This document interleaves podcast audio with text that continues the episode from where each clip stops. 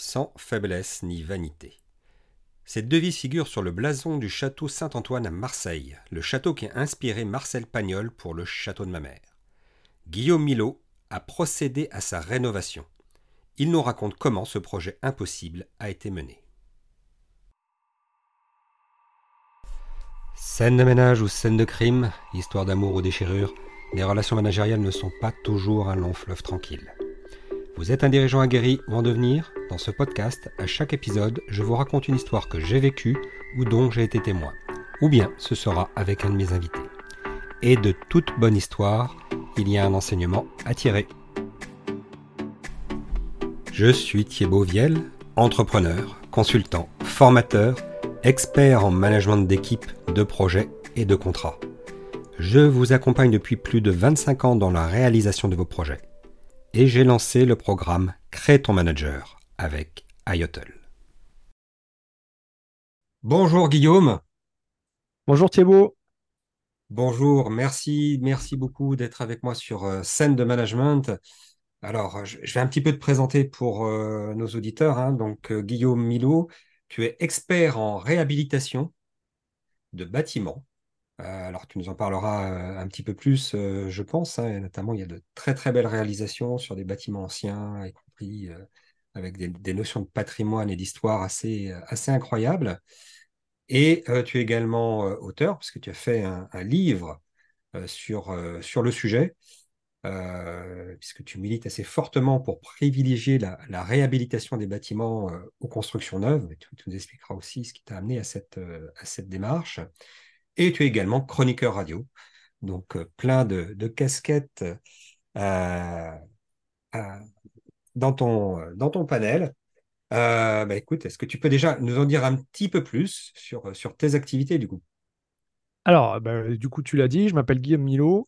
je poursuis une mission particulière qui est de, effectivement de promouvoir la réhabilitation de bâtiments et particulièrement des bâtiments anciens, puisque tu as dit que j'étais expert en, réhabilitation de bâtiments, mais c'est vraiment la particularité du bâtiment ancien, c'est-à-dire tous les bâtiments construits avant 1948, avant-guerre, euh, qui ont été construits donc avec des techniques artisanales et des matériaux naturels comme la pierre et le bois. Donc je poursuis vraiment cette, euh, cette mission de promouvoir les pratiques de la, réhabilitation, de la rénovation pour, pour transmettre euh, le patrimoine aux générations futures tout en contribuant à, à protéger les ressources de la planète. Alors c'est une mission qui s'appuie vraiment sur deux piliers. Un premier mmh pilier qui est une notion de leg, de transmission. Je suis, je suis fasciné par ça depuis que je suis tout petit. Euh, j'aime à dire que quand on réhabite un bâtiment, euh, euh, on accueille dans le présent le cadeau des anciens, on participe à sa modernisation et on le transmet ensuite aux générations futures. On devient ce que j'appelle dans mon livre d'ailleurs des passeurs de temps. Donc ça, cette notion de, passage de relais, de transmission, quelque chose qui me fascine dans mon quotidien. Et puis le deuxième pilier, c'est le pilier de l'environnement, de la protection de l'environnement, puisque quand on rénove un bâtiment, on conserve sa structure existante. Et par là même, on consomme beaucoup moins de ressources pour construire des lieux de vie. Et donc ça, c'est tout à fait vertueux d'un point de vue euh, environnemental. Voilà. Alors dans mon, dans mon quotidien, je suis, euh, j'ai un cabinet d'assistance à maîtrise d'ouvrage, donc j'accompagne des, donneurs d'ordre, ce qu'on appelle en France les maîtres d'ouvrage, euh, qui soient euh, propriétaires, promoteurs, enfin quel que soit le, profil, et je les accompagne dans la réhabilitation de leur patrimoine, de la phase conception jusqu'à la réception clé en main, et particulièrement j'ai développé des compétences dans le, diagnostic, dans l'audit des biens, dans la préconisation des travaux et dans l'estimation des coûts. Donc je, je parcours euh, la France sur des, patrimoines divers et variés et je viens en aide aux, propriétaires pour leur, pour leur dire spécifiquement sur leur patrimoine ancien comment rénover en, préservant euh, le caractère euh, ancien du patrimoine. Et puis, j'estime les travaux et on développe ensemble des, stratégies de, de, de rénovation.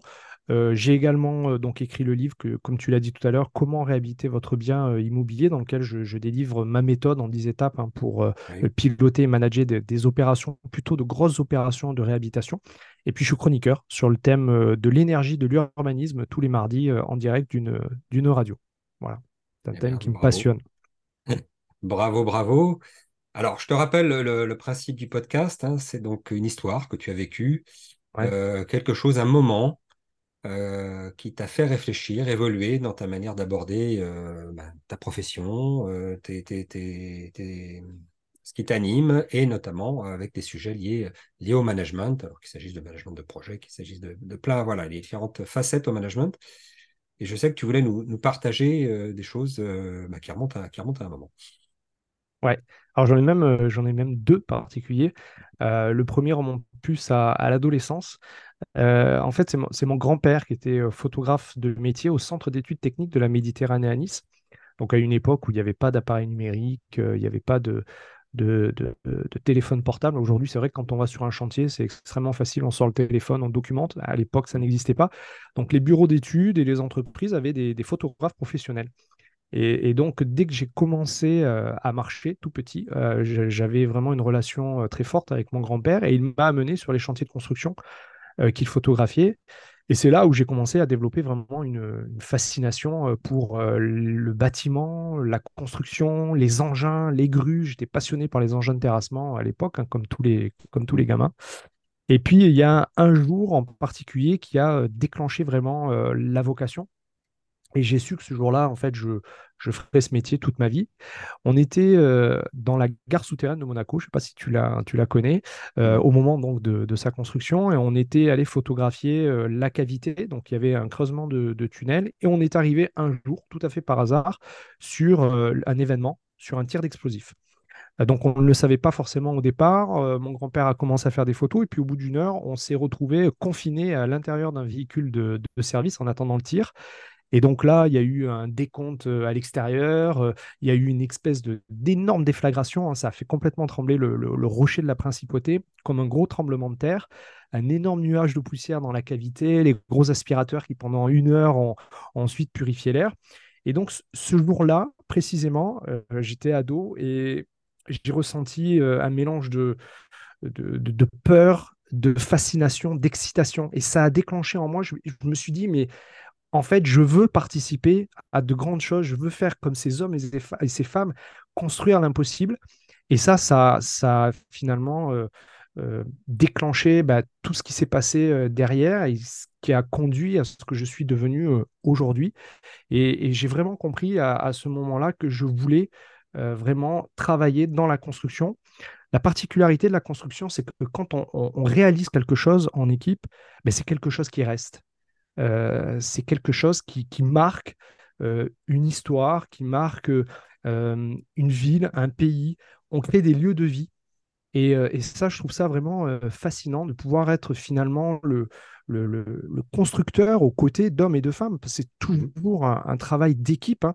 Euh, euh, et, la particularité en plus de, des métiers de la construction, c'est que c'est euh, il y, a, des cultures extrêmement différentes. Hein. On, peut trouver des cultures maghrébines, on peut trouver des Portugais, on peut trouver des équipes de Polonais. Et finalement, c'est tous ces gens-là, avec leur culture, avec leur savoir-faire, qui se retrouvent à un moment donné. Et je, et je trouve que finalement, c'est le, le, le, chantier de construction et le reflet euh, de la société, du vivre ensemble. Euh, j'ai trouvé ces notions de vivre ensemble sur, sur les chantiers. Je le retrouve encore euh, au quotidien et ça, je trouve ça vraiment assez extraordinaire que le cadre puisse échanger avec, avec l'ouvrier de manière permanente pour finalement un objectif commun qui est de livrer un ouvrage et de restituer ensuite cet ouvrage, ben, que ce soit à un public, que ce soit à des propriétaires, que ce soit à des clients. Voilà. Donc, ça, c'était le, la première. précoce. Voilà. Ben oui, puisque dès, l'âge de 14 ans, en fait, la particularité, c'est que j'ai un parcours assez atypique, puisque à 14 ans, je suis rentré dans une filière technique du bâtiment, dans un lycée technique à Antibes. Mmh. Et à l'époque, euh, je ne voulais pas faire trop d'études. Je me suis dit, donc, je vais apprendre un métier avec mes mains. Et donc, j'ai passé un BEP CAP coffreur-boiseur. Euh, et, et, puis ensuite, euh, j'avais des, des, des, capacités, euh, voilà, j'avais des facilités. Donc, j'ai pu poursuivre sur un brevet de technicien, qui est le diplôme du chef de chantier, encadrement de chantier. Et puis, je suis allé ensuite en brevet de technicien supérieur pour faire du travaux publics, parce que je voulais avoir un scope 360 sur la mmh. construction. Et puis, j'ai eu l'opportunité ensuite d'aller dans une école d'ingénieur. Donc, je suis vraiment parti de la, de la base de l'apprentissage d'un métier manuel. Et puis progressivement, je me suis, euh, je élevé. J'ai pu avoir l'opportunité, bien évidemment, euh, de, poursuivre des études parce que j'ai rencontré des, professeurs passionnés aussi qui m'ont donné euh, l'envie, l'envie tout simplement de, poursuivre et de continuer ma vocation. Super. Donc c'est ce qui est à l'origine de, ta vocation dans la construction. et c'est vrai que la construction, c'est quelque chose qui habite. Hein. c'est quelque chose de voir sortir de terre des, installations, des bâtiments, et de voir ce que ça, comment ça laisse une, une empreinte sur, sur le territoire avec les deux, les deux côtés. Hein. Il y a une empreinte positive de lieu de vie, et puis il y a l'empreinte négative, c'est qu'on prend un territoire naturel, on le transforme, et pas toujours pour le meilleur. Donc après, tu as aussi euh, développé cette conscience autour de, euh, oui, mais euh, comment on préserve aussi notre environnement autour de ça, et on essaie de trouver cet équilibre entre ce besoin de développer, ce besoin de, de, de lieu de vie, d'habitat, d'infrastructure, et ce besoin de préserver quand même nos espaces naturels et, les, espaces dans lesquels on vit. Tout à fait. Alors, il y a, il y a la préservation des espaces, mais aussi la préservation des ressources. Il y a, il y a quelque chose que j'ai euh, compris euh, très, très tôt dans le début de ma carrière, parce que de suite, en fait, je suis rentré dans un grand groupe français de construction. Je me suis spécialisé dans la, dans la réhabilitation, dans les grands projets de réhabilitation de bâtiments. J'ai pris conscience que construire neuf avait un impact euh, énorme. Il faut savoir que 10% des gaz à effet de serre dans le monde sont liés à la fabrication du ciment et de l'acier. Euh, alors, euh, il y en a qui me disent bah, il suffirait de fabriquer du ciment avec des énergies vertes. On parle beaucoup de l'hydrogène en ce moment. Mais ce qu'il faut savoir, c'est que le ciment, la particularité, c'est que c'est une réaction chimique qui libère majoritairement le, CO2. Hein. Quand on fabrique une tonne de ciment, la réaction chimique libère une tonne de CO2 dans l'atmosphère. Et pour l'acier, c'est une tonne 8, donc c'est encore plus. Donc, euh, on pourrait utiliser des process industriels relativement propres, mais la réaction chimique en elle-même, malheureusement, on ne peut pas aller contre les effets de, la nature. Voilà. Donc ah. ça, c'est un enjeu qui est, qui est énorme et c'est ça s'est vraiment accéléré après la Deuxième Guerre mondiale, hein, puisque l'élément déclencheur du béton armé, de la généralisation du béton armé, c'est la Deuxième Guerre mondiale, puisque après la Deuxième Guerre mondiale, l'Europe est complètement ravagée, particulièrement la France. Hein. Euh, donc on lance le plan de reconstruction de la France avec un objectif de 240 000 logements neufs par an. Et donc on standardise, on industrialise euh, nos méthodes de construction avec la généralisation du béton armé qui a un bas coût, qui ne demande pas forcément de main-d'œuvre extrêmement qualifiée. Et donc euh, bah, aujourd'hui, ça a conduit au monde que, que l'on connaît. Alors malgré tout, le béton est un, est un matériau extraordinaire. Hein. Euh, puisque ça nous permet par exemple de construire des tours d'une euh, hauteur incroyable. Hein. La Burj Khalifa, par exemple, 824 mètres. Enfin, on, dépasse, on, repousse systématiquement les limites à mesure que l'on maîtrise de mieux en mieux euh, ce matériau. Et c'est vraiment un matériau de construction de référence. Mais malheureusement, il est extrêmement polluant. Voilà. extrêmement polluant. Alors, tu parlais de l'acier. Là, j'ai vu qu'il y a des projets de, remplacer un certain nombre de, la coque par de l'hydrogène. Mais enfin, bon, c'est comment on produit l'hydrogène. Donc, ça reporte un petit peu le problème aussi. Donc, il y a toujours cette problématique de consommation de ressources. Et la construction a tellement explosé au niveau mondial que même une ressource qui nous paraissait euh, abondante comme le sable, qui est un truc qu'on ne s'imaginerait pas qu'on aurait des problèmes, et eh bien on se retrouve à avoir des difficultés à faire des approvisionnements de sable pour, euh, qui est un des, un des, euh, une des matières premières de, la construction essentielle dans, les bétons, justement. Et voilà. Donc, effectivement, il y a cette question de, l'économie des ressources qui, devient primordiale euh, dans, notre, euh, dans l'économie de la construction et l'impact environnemental. Et donc, c'est donc oui. Voilà, et c'est ça, en fait, qui, moi, m'a, m'a orienté plutôt vers la, réhabilitation de bâtiments. Alors, d'abord, parce que j'ai toujours aimé la vieille pierre. Euh, voilà, c'est quelque chose qui m'a toujours euh, toujours attiré. Euh, je, me suis, j'ai toujours été fasciné par les grandes constructions comme les, les cathédrales, les pyramides. c'est quelque chose qui depuis gamin ça m'a ça m'a ça m'a toujours passionné. Et surtout, ce qui me fascinait au plus haut point, c'était le mystère qui entourait ces constructions. C'est-à-dire comment nos anciens avaient fait pour réaliser de tels ouvrages.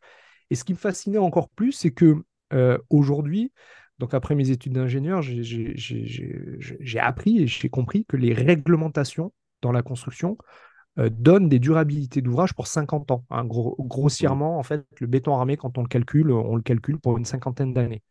Et en face de nous, on avait par exemple des pyramides qui ont euh, plus de 4500 ans, on a des cathédrales qui ont euh, plusieurs siècles et qui sont toujours debout et qui resteront certainement debout après qu'on soit, euh, euh, on ait disparu de, cette planète.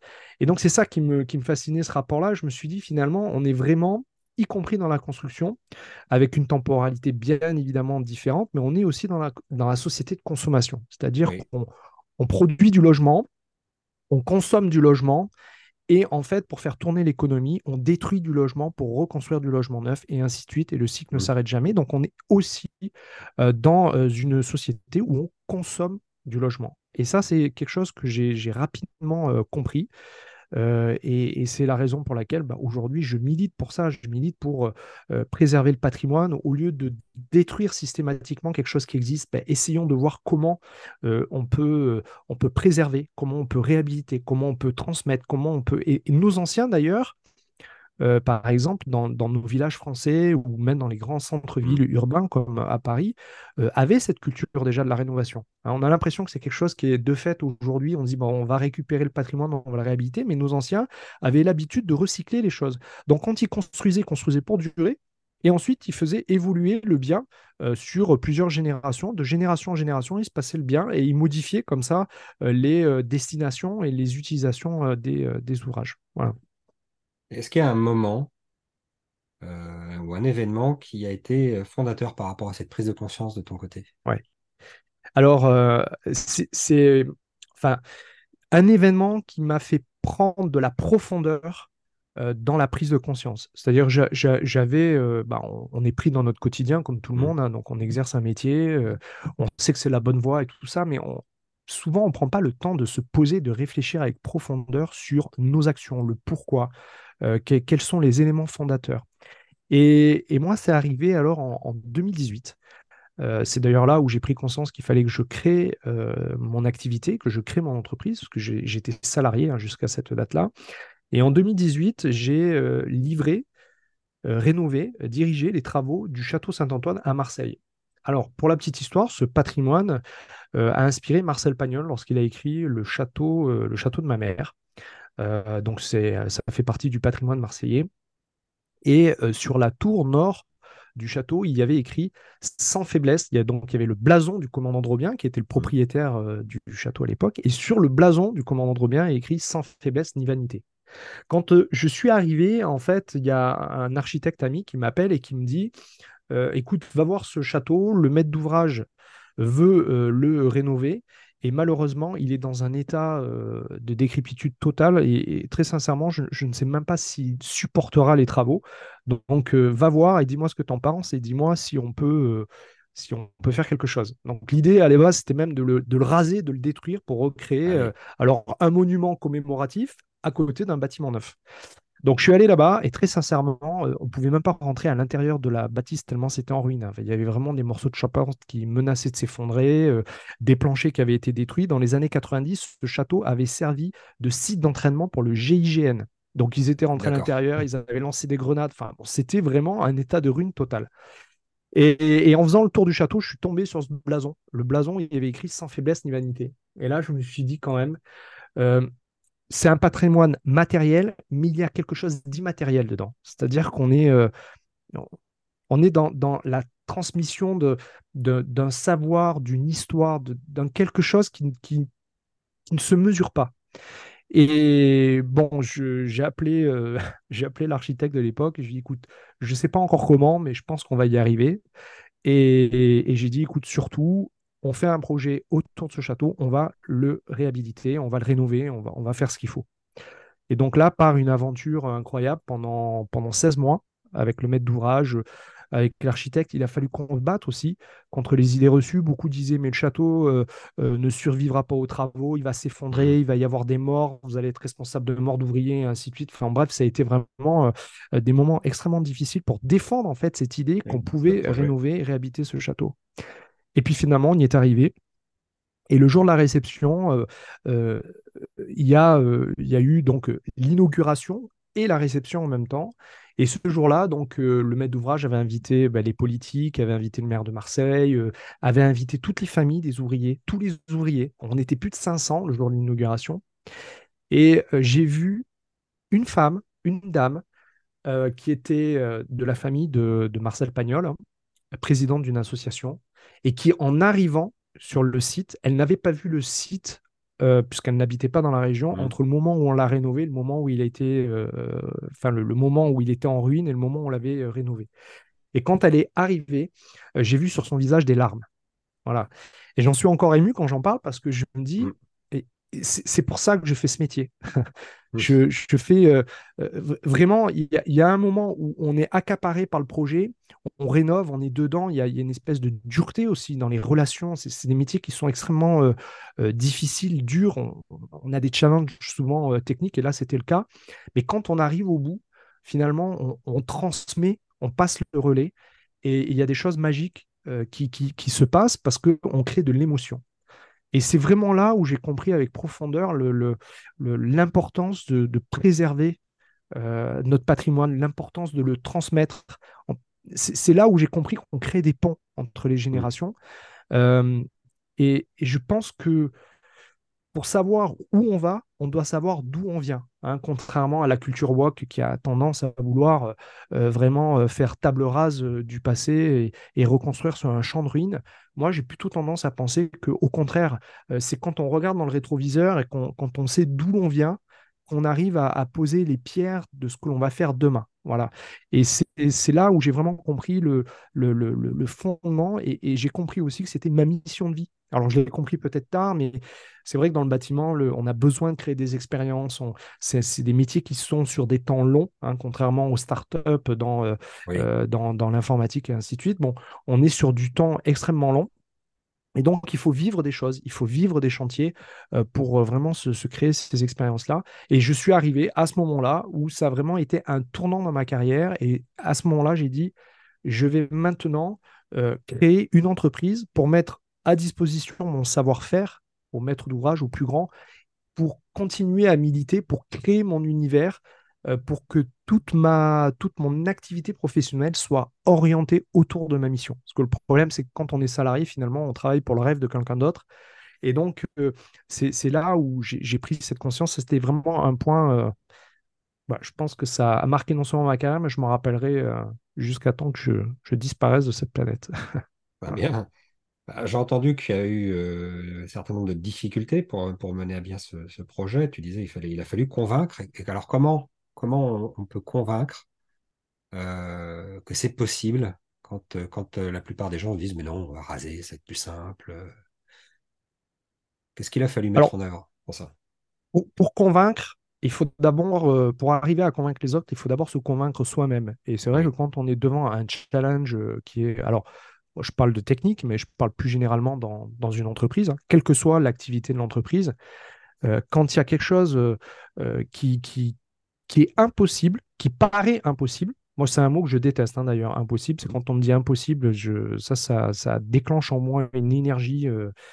Ça, ça, a toujours été le cas en fait. J'ai toujours voulu prouver que impossible, ça n'existait pas avec moi. voilà, donc je, je mets toujours beaucoup d'énergie. Mais quand majoritairement les gens disent c'est impossible, ça va pas marcher, il faut développer, je pense, le, piédestal de tout ça, c'est la vision. C'est-à-dire si nous-mêmes, on n'a pas une vision précise de comment on va relever ce challenge, ben, on ne peut pas convaincre les autres. Et quand je dis développer une vision, c'est pas euh, y penser pendant 10 minutes. C'est vraiment rentrer en profondeur, réfléchir. Moi, par exemple, quand j'ai ce type d'ouvrage, je crée des cinématiques euh, sur papier, dessiné à la main, euh, comme, comme fait un cinéaste en fait. Hein. je, dessine étape par étape. Je fais des croquis pour vraiment dérouler le, le, comment dire, le script. Hein, le, script de... Exactement.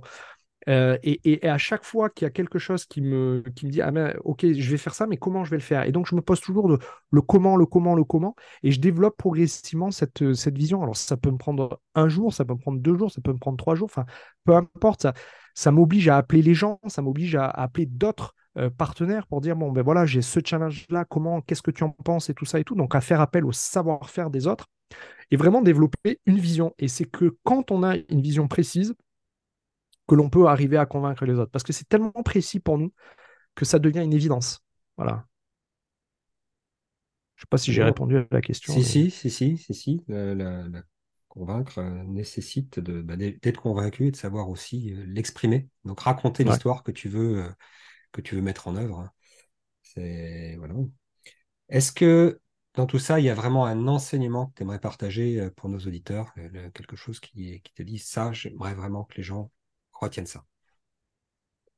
Bah, Ce que, ce que j'aimerais que les gens retiennent, c'est que quand, quand on a. alors déjà, il faut, il faut, vivre, il faut vivre avec passion. Hein. je pense que si on ne vit pas avec passion, quel que soit le métier, hein, qu'on soit entrepreneur, manager, si on n'aime pas ce que l'on fait, bah, je ne vois pas comment on peut développer une énergie folle parce qu'en fait, on ne travaille pas pour payer des factures, on travaille pour, pour contribuer. Hein, euh, contribuer quelque part, on a chacun une place à trouver dans, cette humanité et, euh, c'est notre mission, c'est notre contribution qui fait que ben, on pose une pierre après l'autre, un petit peu comme quand on construit euh, un, château justement. Et donc c'est toutes ces petites pierres qui se, qui se mettent dans l'édifice et qui font qu'on construit, on construit, on construit l'humanité. Alors je suis très orienté vers la construction, hein, donc c'est j'ai aussi ce, cet enseignement-là, mais vraiment je pense que l'enseignement que j'aimerais, enfin la chose que j'aimerais transmettre, c'est qu'on on ne, peut réussir dans son métier que si on est animé par une passion, si on est animé par une mission. Et, je pense que la première des choses que notre devoir en fait d'être humain, c'est de trouver euh, notre mission de vie, hein, ce pourquoi on est fait. Euh, et après, une fois qu'on a trouvé, bah, finalement tout reste. Euh, je dis pas que c'est facile, mais ça vient naturellement. Voilà, on mène des combats sans réellement euh, on mène plus des combats contre soi-même, on, mène des combats pour réussir euh, nos objectifs et accomplir notre, notre mission. ça pose la question d'ailleurs de comment on fait pour trouver sa mission de vie. C'est pas toujours évident. Tu l'as dit toi-même, hein, c'est venu euh, récemment dans un parcours.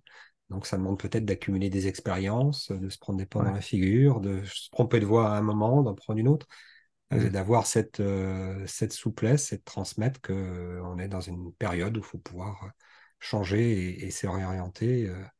Alors pas forcément euh, sur le métier qu'on a choisi, mais sur la manière de l'exercer, comme tu viens de nous le, nous le raconter justement. Merci beaucoup. Et il n'est jamais trop tard. Et il n'est jamais, trop, tard. Il n'est jamais, trop tard. Voilà, il faut jamais désespérer de dire c'est pas parce qu'on a 40 ans ou 50 ans qu'on se dit ah, ça y est c'est fini pour moi. Ben non, au contraire, c'est c'est toutes les expériences que l'on a vécues qui nous conduisent à ce point de convergence où on est maintenant précisément dans le présent et où on peut où on peut agir. Merci beaucoup pour, euh, Merci cet enseignement, Guillaume. Et puis, euh, à très bientôt. Et euh, j'invite naturellement les auditeurs à aller regarder ce que tu fais, à aller regarder bah, la très belle réalisation du, Château Saint-Antoine. Hein. Tu m'avais effectivement montré un certain nombre de, photos et, à passer voir ce, ce, beau monument si vous êtes dans la région, parce que c'est une très, très belle réussite. Merci, Guillaume. Merci, Thibault. Merci à tous. Guillaume apporte un éclairage essentiel sur ce que cela implique de convaincre les autres du bien fondé d'un projet.